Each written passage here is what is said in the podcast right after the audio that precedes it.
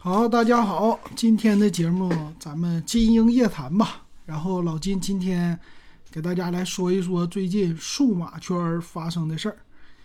最近这个节目的更新频率怎么样哈？这回这两天更新的比较的勤了，是吧？那最近呢，在这个数码圈啊，在音频领域出来了一个好玩的事儿，有一款耳机出圈了。哎，这个耳机呢？以低价格著称啊，这牌子叫什么呢？咱很少听说啊。这个牌子叫原道，原来的原，然后这个道是道路的道。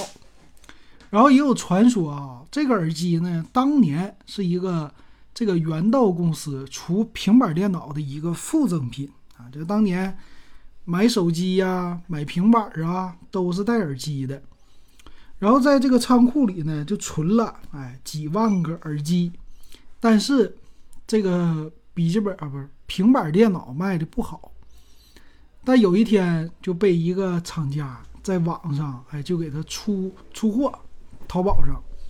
卖多少钱呢？九块九包邮，啊这个价格是并不贵啊，但是没想到借着这个抖音这火了。啊，抖音出圈了，现在呢，这个耳机在抖音上特别的火，九块九。然后我也看了一下啊，这个网上在淘宝上它的售价呢，五块九、九块九都有。那它有什么区别呢？啊，这个原道你别看这么便宜啊，他说还有两个区别，品牌的区别。第一个啊，就是在你这个耳机侧面。侧面就咱们说手柄的位置，这是一个三点五毫米的有线耳机。我先给你形容一下，这个耳机像谁呢？经典的森海塞尔的 MX 系列啊，叫 M 叉系列。这个森海塞尔啊，在我们当年，比如说听算是 CD 机啊或者磁带机那个时代啊，平头耳塞森海塞尔性价比的首选。啊，当年是百十来块钱儿，你就可以拥有。我还记得那小海绵垫儿，蓝色的耳机的机身啊，这非常的经典。那这个耳机呢，它整个的模具啊、造型啊，和这个经典的森海塞尔是一模一样的，但是价格相当之便宜啊。那五块九、九块九有什么区别呢？啊，这个真原道、假原道有什么区别呢？它呢，就是在耳机这个柄的旁边，一个是写着叫原道，另外一个写着呢是另外一个牌子叫原道的英文叫 V 什么，还有一个 Tech，这个有什么区别呢？啊，网上也有文章介绍了，说这个写着原道的，这是当年真正的原道的库存耳机，但是呢，另外写着一个标的呢，那是这个耳机的代工厂。自己的品牌啊，都是一样的模具，我都给你做，所以音质没有什么区别。那这个耳机呢，号称啊，说是吊打百元之内任一个耳机啊，但是也有听友就已经买了。那毕竟这东西便宜，就五块九包邮，九块九包邮，就这两个价格，你这耳机买了，音质不好扔了。你也不差啊，也也不怕，对不对？何况呢，你像老金，这一整就能整优惠券。你搁淘宝上一看，哎，优惠完了多少钱？打完折两块六包邮啊！这这这你买来了以后，你说不能听了，直接扔它完事儿。但也有听友啊，他就听了，听完了以后说：“这一分钱一分货，你可别听他忽悠，他哪是说什么吊打百元呢？他就。”你就自己听个响就完事儿了啊！就十块钱的这个耳机就这水平，那这个吊打百元呢？我也觉得这件事儿啊有点稀奇啊！就怎么说呢？你音质再好，你毕竟是一个平头塞，平头的耳机和现在的苹果带起来的入耳式的也好，或者是那个进耳道式的那种普通的耳机也好啊，它在音质方面还真是有一些的差别，而且佩戴起来。可能苹果那种的啊，稍微的舒服一点点。平头的呢，主要就是塞耳朵。然后最近老金也评测了很多有线的耳机呀，啊，主打 HiFi 的呀，还有什么蓝牙的呀，评测了很多。最近刚刚有厂家给我一个耳机，呃，也是一个不太不太大的品牌，然后耳机呢也是百十来块钱，还有那个二三十块钱的耳机我都用过。说实话啊，就是现在这耳机越做越好看啊，这外观，你就说你买那九块九的原道，这个外观跟现在这二十多块钱的都比不了啊，何谈说吊打百元呢？但是因此啊，就以我们现在这个铁耳朵来说，这些因子在百元之内的耳机，可以这么说呀，现在这个发声单元用的都不赖，只要是一个正规厂家出来的耳机。它在发声，尤其是重低音这一块儿，都能给你一个不错的感觉。你可以说，日常的听歌，就是百元以内的有线耳机或者是蓝牙耳机，我觉得都已经足够了。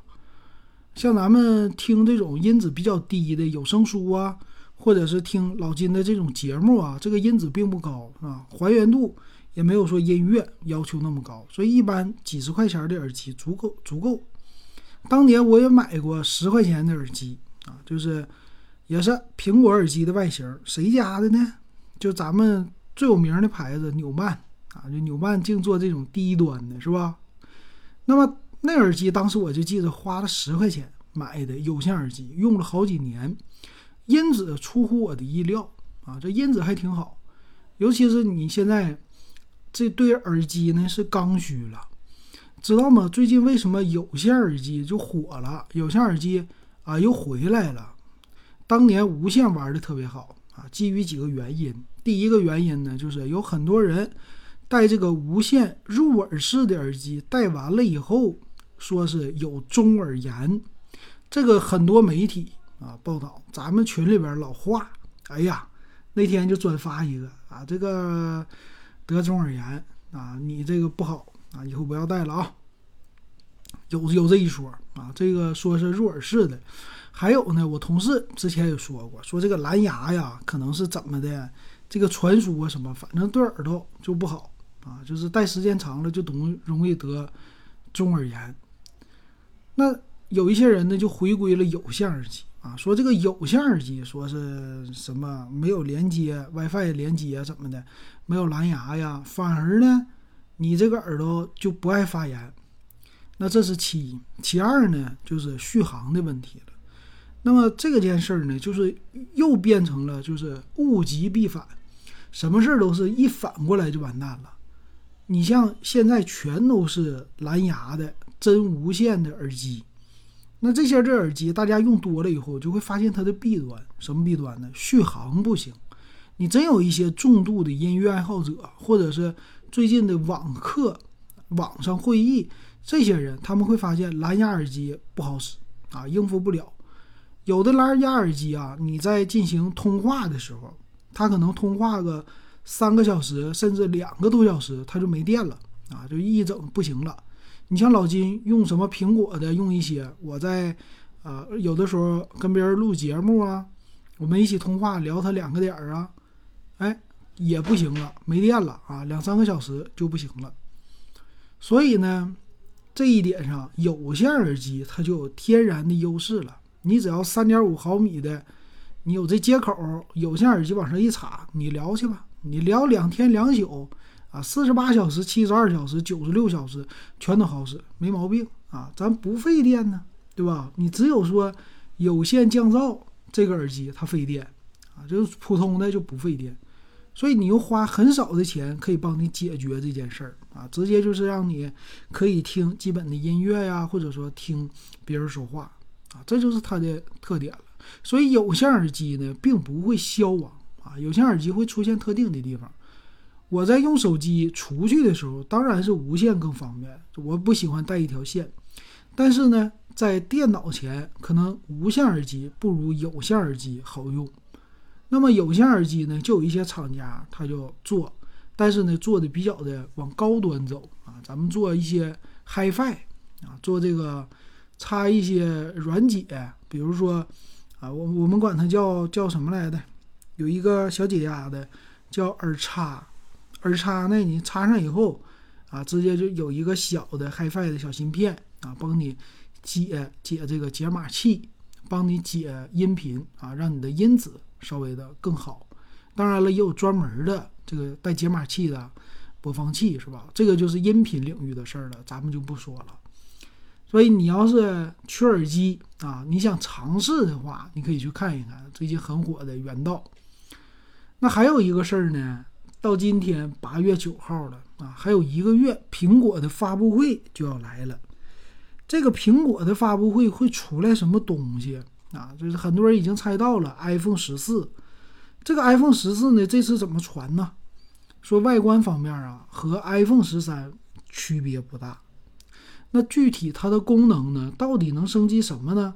有一些猜想啊，但我是感觉啊，功能方面不会升级特别特别的啊划时代的这个功能，但是呢，售价方面应该不会变。今年也是苹果出其不意的来了打折。那在九月份的时候，跟着手机更新的会不会有 iPad 啊？这 iPad 现在啊。啊，由于上网课供不需供不应求，你包括国产的呀，你有苹果的呀，都是卖的非常的好，而且呢不打折了。但是手机市场现在是一个萎缩下滑的状态，中期的几个原因哈，一个就是现在的这个疫情影响，很多人经济方面它并不好，所以经济不好了呢，你就不好使了。对不对？你经济不好了，买手机，这个大众的消费可能就不能提上日程了啊。再有一个就是之前老金录节目也说到的，这个手机耐用性它特别特别的好，所以呢，咱们就不太值得就换新手机了。就综综合几个原因吧，现在这手机不好卖。但我也发现呢，这个手机出来之后，它现在降价降的特别快。你比如说最近。啊，我我爸他的手机就快不行了，已经用了三年了，这么长啊，三年半了吧？用了这么长时间之后呢，啊，现在来说还能凑合用，也不是特别的卡。用的谁呢？vivo 的 Z 一啊，这当年的性价比手机，骁龙六六零啊，还行。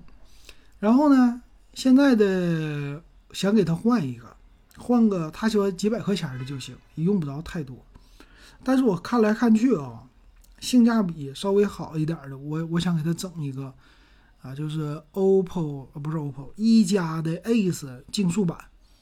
这个竞速版呢，现在啊，我看它是五月份出来的吧，咱们点评也没多久啊，现在已经降两百块钱了，嗯，就是八加一二八 G 的一千七百九十九就可以搞定了，啊，还有很多这一类的手机啊，刚出来都降价。甚至我们前两天报道的荣耀七零 Pro，啊，这也降价了嘛？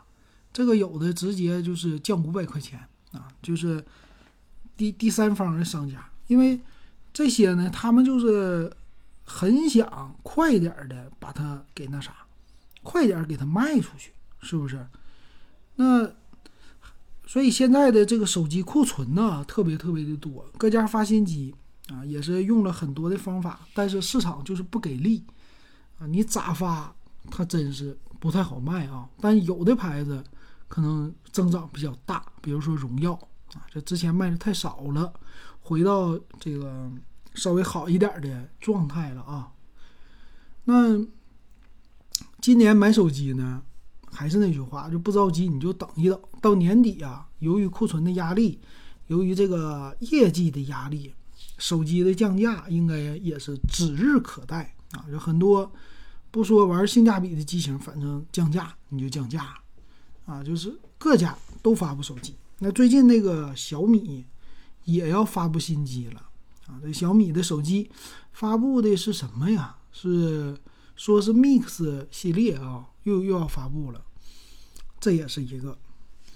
然后还有什么事儿啊？就是电脑的领域。最近的变化它不大，电脑的领域我最近刷了很多的消息啊，就是还是英特尔的十二代的处理器啊，然后 AMD 呢，呃说是有消息，但是最近那个芯片也没有出来，所以基基本上嗯变化不多啊，新的内容也不太多，我比较期待的是呢，就是呃最新的这个活动，比如说呃四零系列的显卡能不能推出啊？现在的笔记本电脑最近有一些朋友问我，然后我一看售价呀也不低啊，你想买个三零六零，还是维持在七千多块钱啊？一线的品牌啊，比如说联想啊，啊，比如说你包括小米呀。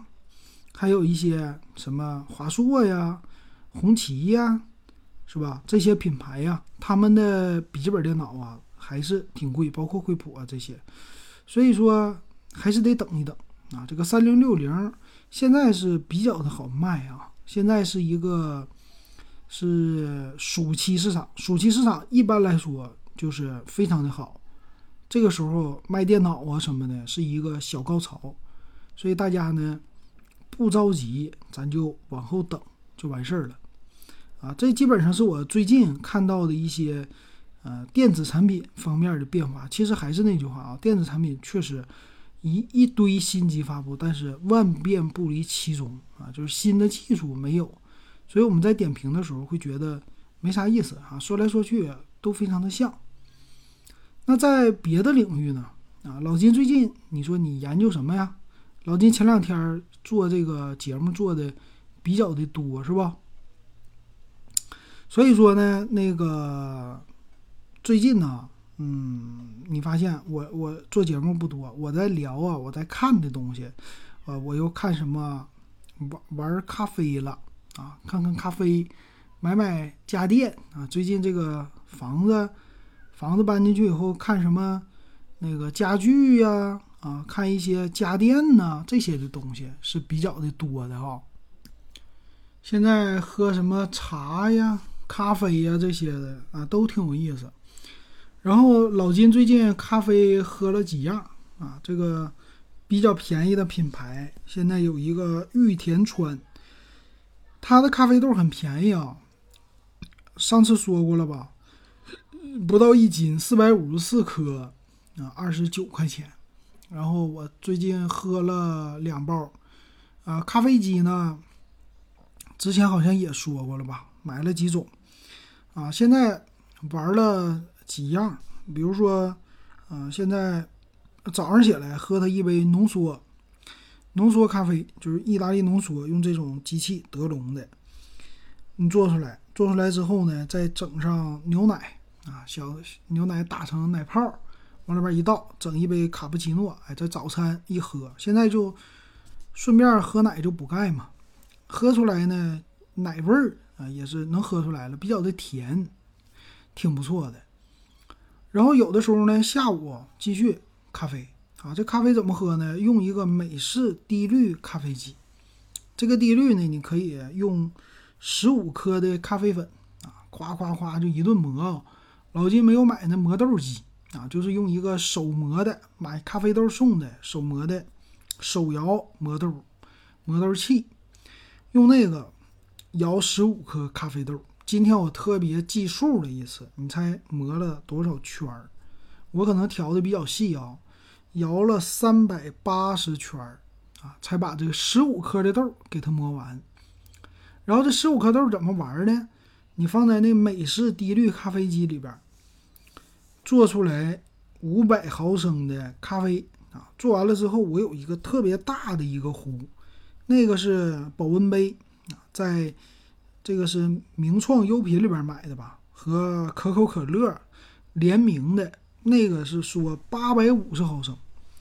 我呢，先在里边啊放上一堆的冰块，差不多一半儿，一半儿的冰块放进去之后，你再把咖啡热的啪往里边一倒。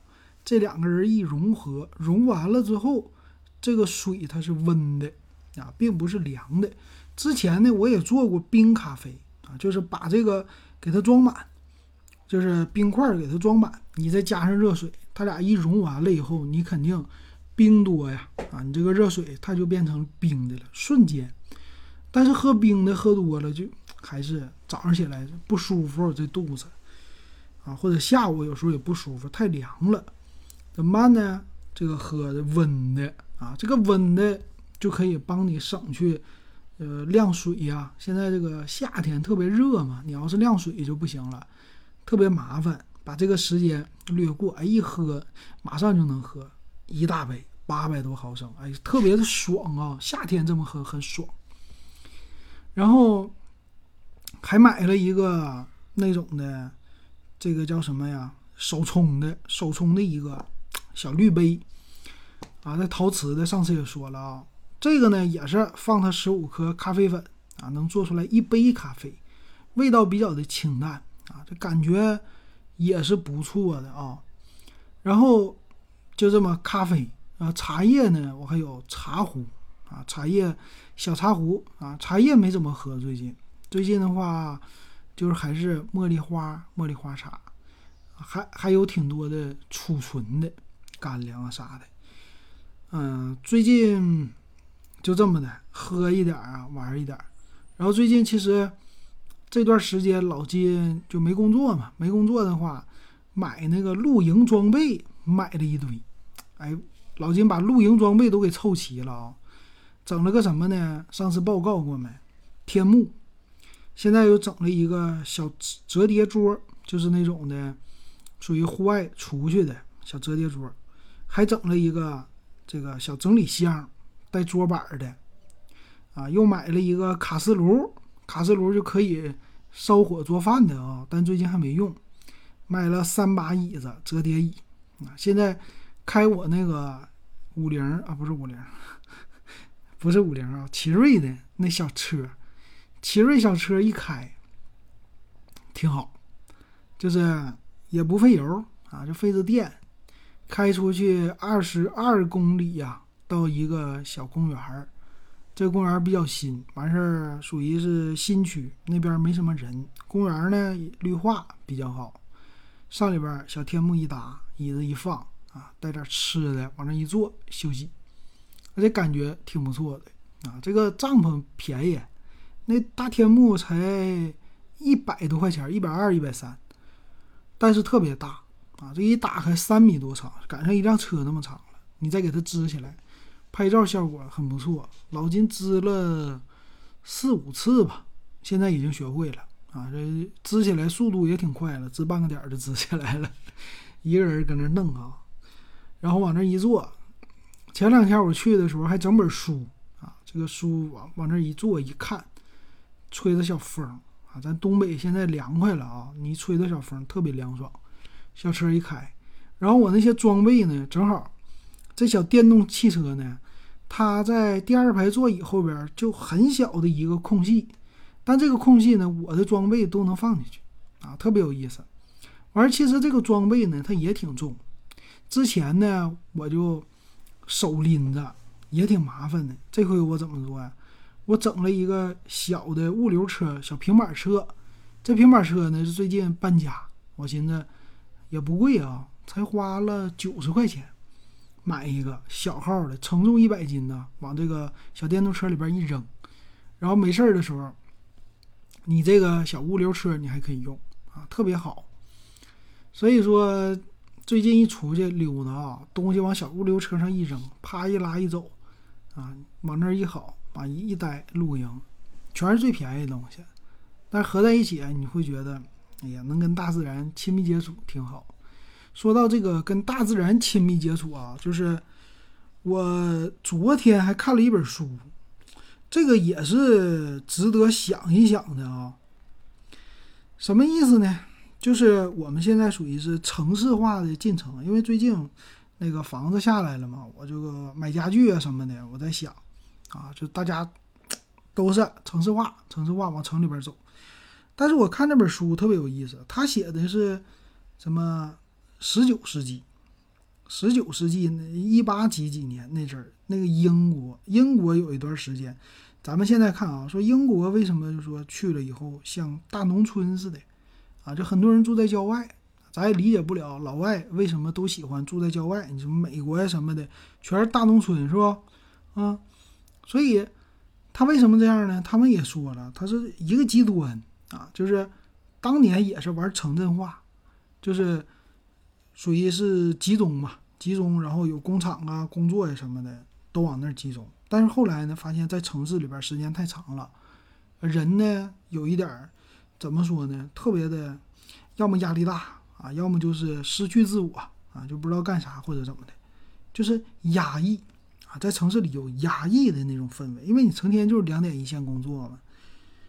那所以呢，他们就有一个小浪潮，就是也是喜欢周末呀，一家人出去度假去，啊，这个好像就是物极必反造成的，我不知道对不对啊，只是看那本书的时候，啊，想起来了，他这个说的也有道理，因为是一个英国人写的那本书，啊，他就说，所以那阵儿的很多人呢，喜欢就去回归自然啊，回归乡村，但是发现呢，进了。到了大自然的啊这个环境当中，就比较的放松，而且呢，回归自然，发现没有那么多物质的欲望了，欲望也变小了。哎，正好我最近呢去了一趟，回了一趟老丈人家五常，在农村，正好就是住了五天。这五天当中啊，我的感受其实，嗯，我我去农村还不太适应，就是啥事儿没有啊，一天不知道干啥。这个你首先你不会种地养鸡养鸭这些玩意儿你也不会啊，喂喂点东西你可能这个城市里干净一些，回到农村和土打交道，肯定稍微的你觉得脏一些啊，我就感觉不适应啊。但是呃有一个就是我也想了有一些变化，什么变化啊？就是花钱花不出去，就是你去了农村，你真正的在村里边待着啊，待个几天，你会发现。你不像在城市里边，你那么多快递了，为啥呢？一个是没有这个欲望，在农村自给自足，这个是正常的。比如说你吃个菜呀，你吃个肉啊，啊，你就买一些油盐酱醋。你说你吃吃鸡蛋，这边有鸡给你下；你吃菜，你夏天的时候这边有菜，是吧？你要吃什么加工的一些食品也有。然后每天你也不可能下饭店，因为你在村里，你去饭店，你开车少说你也得二十分钟，啊，你就不愿意出去，不愿意折腾了。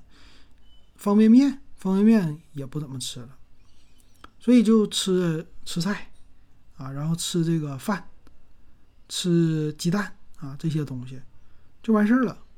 吃完了以后，哎，人家去干活去了，去干活呢，这个时间它就重复的，就是每天都干活。啊，干的是可能一样的活，什么活？你像我老丈人喂牛、摘菜、卖菜，就是二十四小时就这么循环，循环呢，但是还很忙，特别有意思。你可能会觉得农村特别闲，他不闲啊，他每天都得有事儿干，完事儿忙的呢，可能还有点这个脚打后脑勺或者不亦乐乎啊。什么叫不亦乐乎呢？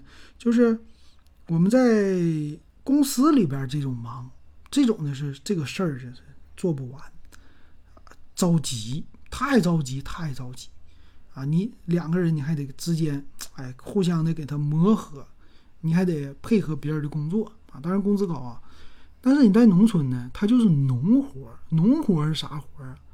农活就是这个菜啊，今天你不摘，它就长出来了，长出来以后，你比如说他卖的那个。比如说茄子呀，啊，这土豆还行啊，能放着。茄子，你像这种绿叶菜，你今儿个你不摘，它长出来了，它第二天它就掉地上了，这就坏了。你摘不摘这玩意儿，它也得收。所以你每天都得去，去了以后，结结出来的茄子这果儿啊，果实都结好了之后，你就得去卖吧，对吧？你自己吃不完，你卖，你每天摘新菜啊，然后第二天去卖。然后喂牛，啊，喂鸭，喂鸡，就这些事儿。那这个事儿呢，你做起来你会觉得压力就没那么大了。它是一个循环往复的，而且每天呢，你跟活物打交道，它不是死物啊。咱们你说跟电脑，电脑是不是挺好？手机数码挺好，它是死物啊，它不是活的，它没有你说养个小狗啊，整个小鸡，逗个小鸡呀，有意思，是吧？你整个小狗小猫啊，你你逗啊，你跟他玩一天，你会觉得他你逗他，他逗你，互相逗，挺开心。那你跟电脑，电脑不逗你，你也不逗电脑，只是各取所需啊。这个电脑给你提供服务，所以那种感觉不一样的。然后日子过的呢，就相对来说啊比较的平静。当然你别生病，生病谁也不平静。但是平时的生活呢，压力就没有那么大。当然了，收入不高，但是你会发现，他其实收入到一定程度之后，他是自给自足的啊，你花不出去钱。你像我搁那一待着，每天我就也不愁，但是也闹心。你比如说，你不干活，不干农活，你干呆着干啥呀？干呆着，我想花钱，就是你正常现在有几个说我不。不买东西，我不收快递。你正常来说，你不天天收快递呀，是吧？你在公司越是在公司上班没意思的人，越是天天收快递，啊，就是这个东西别管多少钱，我得买点儿，啊，一天花个十块二十块，我也得买点儿，啊，就是什么东西我都需要，所以你会囤呢，囤呢，囤很多东西。但是你发现，哎，到了那个地方，回村里了，你你没有那么多东西想囤的了。啊，就没有那么多的欲望了，因为你也没什么可比的，唯一的欲望就是你跟你跟你隔壁邻居家比一比，你家邻居还没人啊，邻 邻居老头老太太，孩子都是春节回来，平时不回来，你比啥呀？平时也看不着啥，他的手机也是，你的手机也这玩意儿，就打打电话，也不干啥，所以说挺有意思，花不出去钱啊，这你你得回到城市里，去到旁边的什么。镇上啊，城市里呀，哎，你就想起来了，哎，这有一个奶茶店，我今儿得喝杯奶茶。那儿有个烤冷面的摊儿，那那有烧烤，我得吃点这个。哎，就这么的钱就花出去了，啊，这挺有意思啊。所以，咱们这个国内什么时候回归呢？回归这个什么田园生活呀？这些，我感觉啊，有可能就是，首先你得物质比较发达，然后工资水平大家都差不多。你像那些那个什么欧美啊那些的，我感觉啊，可能不一定说的对，就是我们的工资水平都差不多了。比如说你在上海，你一个月赚这个一万两万，然后你在沈阳呢，一个月你赚也得一万两万，啊，就是出入不大，或者说你得赚个啊，你搁上海赚两万，你搁沈阳你赚一万，就是也够花。然后全国差不多都是七八千的水平，当然现在达不到啊。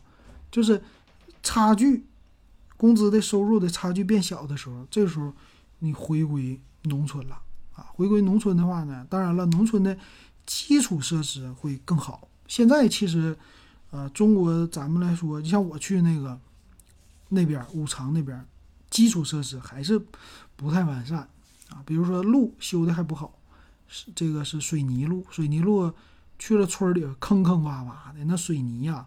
然后再加上填土啊，水泥不好，那个路开起来也不舒服啊。时速啊，当然什么的也不高。所以高速公路的建设呀，也最近在建设啊，就这几年旁边还在修呢。就是你你可以这么想啊，从吉林省吉林市到哈尔滨市没有一条完整的高速公路，从五常大米的五常市。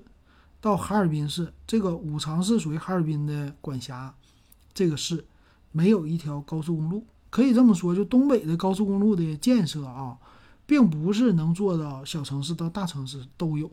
当然了，这个是各省不平均的。比如说啊，吉林省、黑龙江省、辽宁省啊，这每个省的高速公路的比率什么的不同。你可能黑龙江比较大。它这个路修的什么的，这个咱就不说了，反正还有待建设的很多。但等到有一天就建的四通八达了之后啊，你去哪儿都很方便了。其实那个时候再一回归的时候啊，甚至在农村啊，机械化呀什么的很好了，生活和城市里边什么公共饮水呀、自来水啊、电呐、网络呀这些东西基本上都 OK 了。那你从那儿再回去。其实那种感觉就很好了，或者说我们去喜欢住在市郊了，市郊啊，就这种小别墅啊、两层楼啊这样的，会不会以后会回归呢？不知道啊。这个我反正现在我是感觉，你要是在我们沈阳近郊，房子不贵，但是你得是生活设施配套不错啊。你其实有个车就够了啊。你要真想买东西，现在也也慢慢的。大家已经习惯了，就是一口气儿买一堆，因为这个疫情造成的。现在你说家里边囤点东西，那不很正常吗？恨不得有的人说，恨不得我家这个房子我整一个仓库，是吧？这仓库里边我全给它放上东西。如果你再来个疫情或者说啥的，我也不怕了。我来个长期的东西，所以这都是这次的疫情对我们的影响啊，让我们就不断的学习吧。咱们都是不断的从这里边学习的啊，所以这个挺有意思的。那个，这是我最近的想法。完事儿还有一个就是这个家具啊，就因为那个房子下来之后，你得买家具啊。家具的话，这次其实也有挺多猫腻儿的。家具的话呢，我看了，没敢买太贵的，买的便宜的，但是是网络的品牌啊，就是这个叫什么林氏木业啊，他们在线下有店啊，你可以去看。然后订的特别快，这买家具就跟那个买手机似的啊，刷刷的啊，但也不贵，挺便宜。现在这个家具跟手机、跟电子产品比起来真便宜。你像我买一套家具多少钱？就是呃两个屋子，两个卧室，两个卧室的两张床啊，柜子我买了仨，三个衣柜，两张床，三个衣柜多少钱？全下来的话七千多。七千多，这个价格很便宜了。当然了，比宜家还便宜。我我看，对，就买过，就买这些东西，俩屋配齐了，能睡觉了。多少钱呢？七千多嘛，基本上就一台电脑钱啊。你买一个笔记本电脑，那你想想，笔记本电脑你用多久？然后我就想了，我说这玩意儿啊，我我在闲鱼我也看了看，闲鱼上。有一也有一批人现在就是不断的更新家具。其实你现在住的这个房子，你要能五年更新一遍家具，其实你的成本呢并不高。就是这个你得算了，当然折腾的成本很高。就是你把你东西全搬出去，你这个床你扔了也好，你卖了也好，啊，你全搬走，你再买一套新的，再放味儿什么的，这个折腾的成本比较高。但是价格并不贵，当然了啊，这个还是指比较普通的啊，低端的，你并不是什么高端的，高端那上万的那多的是了。但是普通老百姓啊用的这种比较啊性价比高的这种东西家具啊，我发现像宜家的呀，现在搁那个闲鱼上有一些人他就是定期换，比如说宜家的椅子五百块钱一个买一个，坐五年。一个椅子五百块钱坐五年可以了吧？我一百块钱卖掉，完事儿我再换一个沙发，啊，坐个四五年，再换一个。年轻人现在有的这么玩了，这么玩其实也行。你就像咱们，这就是有进有出啊。咱们的电子产品，咱们的设备也是有进有出的啊，经常更新的，你会觉得挺好玩。现在这个大件方面也更新了，当然电器方面可能不会，但是这个我觉得是一个。可能是一个趋势，啊，或者说我以后可以去试一试，就定期的把家里边的家具给它换一遍，换一遍，嗯，这种感觉就都不一样了，全新的那种感觉了。当然，太大的什么床啊、柜子呀，那不好换，但是一些桌子呀、椅子呀，这些小件儿啊，啊，什么小架子呀，这些小玩意儿啊，啊，你可以定期的给它换一换，这个屋里边感觉。焕然一新，比如说沙发，你沙发你正常你十年这一个沙发，那肯定旧的不行了。能不能一套啊？十年你直接扔就行了，不值钱了。持有成本也不贵，一套沙发三千啊，当然有五千一万的啊，你就按三千块钱一套算，三四千啊，你用十年，一年持有成本三四百，你天天搁那上坐着，那不就挺好的吗？我觉得还行。所以这是最近呢啊，这个去溜达呀，去看呐，就干这些事儿了啊。然后搬家，老金这种都喜欢是蚂蚁搬家似的，就是整个小物流车，整一堆整理箱，纸箱子没有，整一堆整理箱，完事儿接个去去这个新房放放味儿。哎，过去的时候，反正现在用的是电动车呀，电动车他没事儿啊，对不对？那费几个电，拉他一箱两箱的衣服啊用品，啪就过去了。过去以后，物流的小推车咱有，往上一放你也不累啊。上楼有电梯，直接就上去了，这就搬了。慢慢的七七八八的，这儿搬一点，那儿搬一点，搬他一两个月啊就搬没了。我基本上就这么想的。但是你会发现啊，你们家东西真多，我家东西也真多，就是。去年的时候我还看那本书呢，断舍离啊，就是没有用的东西赶紧扔，但是你又舍不得扔啊，这个真是很多人都舍不得扔自己东西啊。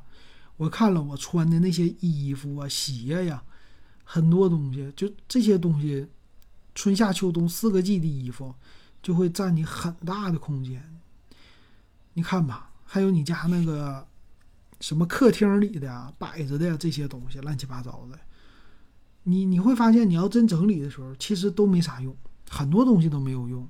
但是呢，你又舍不得扔，然后你还买，买完了以后又是这个循环。最后久而久之，你别管你家多大，你家就算是一个房间，你也能堆得满满当当的，而且很乱。这个就是那本书的一个啊，我学到的一个精髓。所以，但是扔真不容易。哎呀，我的妈呀，我这个。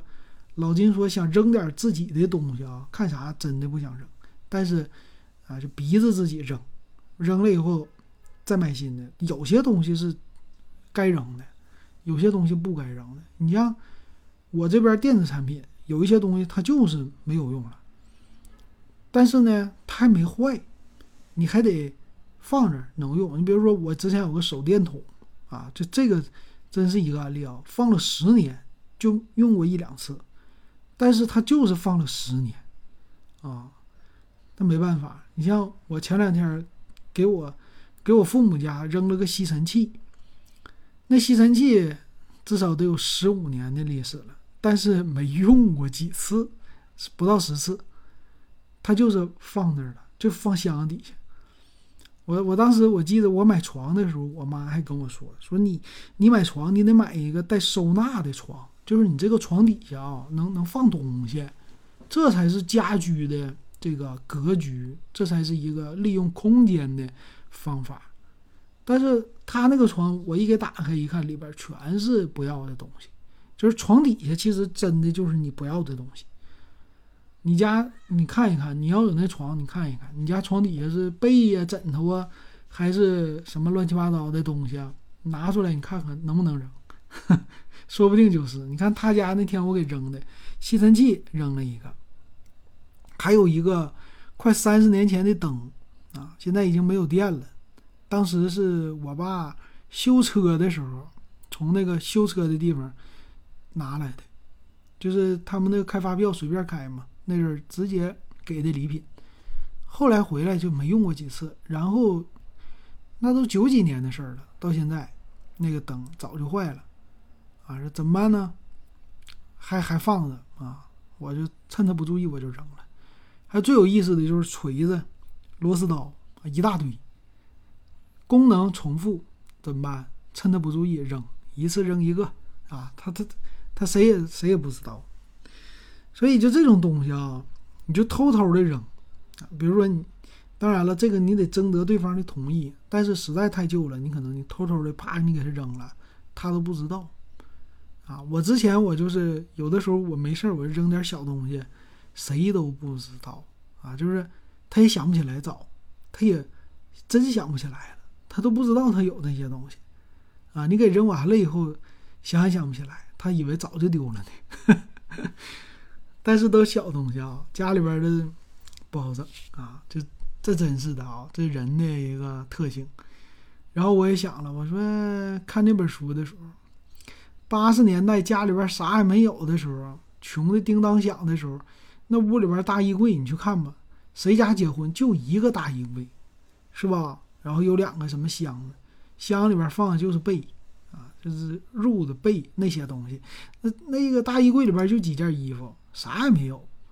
哎，你看，全家就一个衣柜啊，能装满，是吧？不一定能装特别满，但是够了。一家三口啊，以前，现在一家三口，你要是看那些什么高档的那个刷的视频，大平层一千多平，看吧，衣帽间，这是我的衣帽间，整个一个屋，就是一个小屋，全是架子，这是我的，这我媳妇儿的鞋啊，再来一个，是吧？但你整那么多，你真穿吗？就不穿了啊，所以这个挺有意思的啊，我觉得挺好玩的，就跟大家分享一下啊。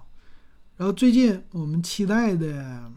期待的数码产品啊，我比较期待新的技术，我不是期待数码产品啊，数码产品现在我感觉都够用，有一些更新，有一些换代。然后今年其实最大的热门呢，就是电动汽车，在汽车的领域呢，还是有一些变化的啊。然后能看出来，这个国产汽车，尤其是电动车，今年卖的太好了。然后在那个合资品牌，包括那些。啊，这几大系，什么日系呀，有什么美系呀、德系呀，这些车，在电动领域确实今年就不好使啊。这个被咱们这些什么比亚迪啊这些卖的啊，感觉就真的不一样啊。比亚迪确实他们卖的很好。然后再有一个，最近我买那个充电电池，有一些小设备挺好玩的啊。充电电池现在五号电池、七号电池都有了锂电池。这不是一八六五零啊，小的五号、七号，这个锂电池呢，它是有专门的充电器，你得用锂电的充电器。这个电池现在比较贵啊，像五号的差不多十块钱一节，你要是买普通的镍氢电池，五号的买下来四五四块钱一节啊，这差价还是挺多的。锂电池得用专门的充电器。啊，它有两种，一种传统的那种的充电器，还有一种一块锂电池，啊，就是一五号电池啊，它上面有个 USB 的插孔啊，你直接拿线就可以去给它充电，然后也是号称一千小时的循环。那它的好处呢，就是电压比较稳定啊，像锂电池，它应该比镍氢的放电的时间或者说电压比较稳定，持续的，一点五伏啊。一点二伏啊，所以这个持续的话呢，就很多那些耗电的设备，它就是啊供电一看比较的稳定啊，用的时间显得比较长。你像镍氢电池，你适合什么呢？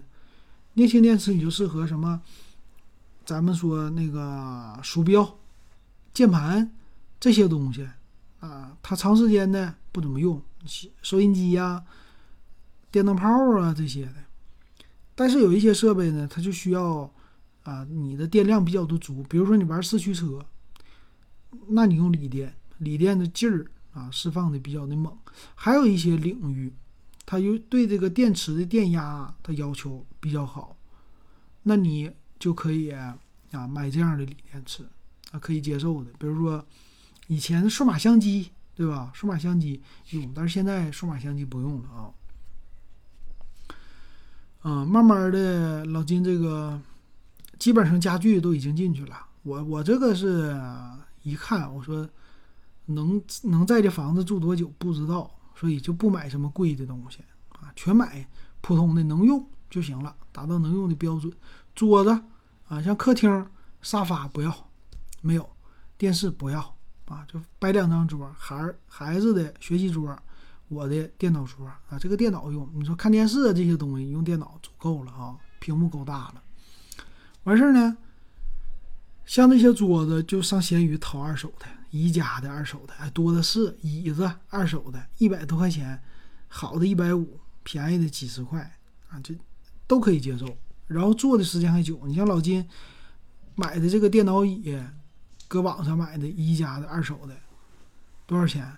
好像是一百二、一百三。宜家原价是二百九十九啊，我这上班的时候也用过，坐了三年了。啥问题没有？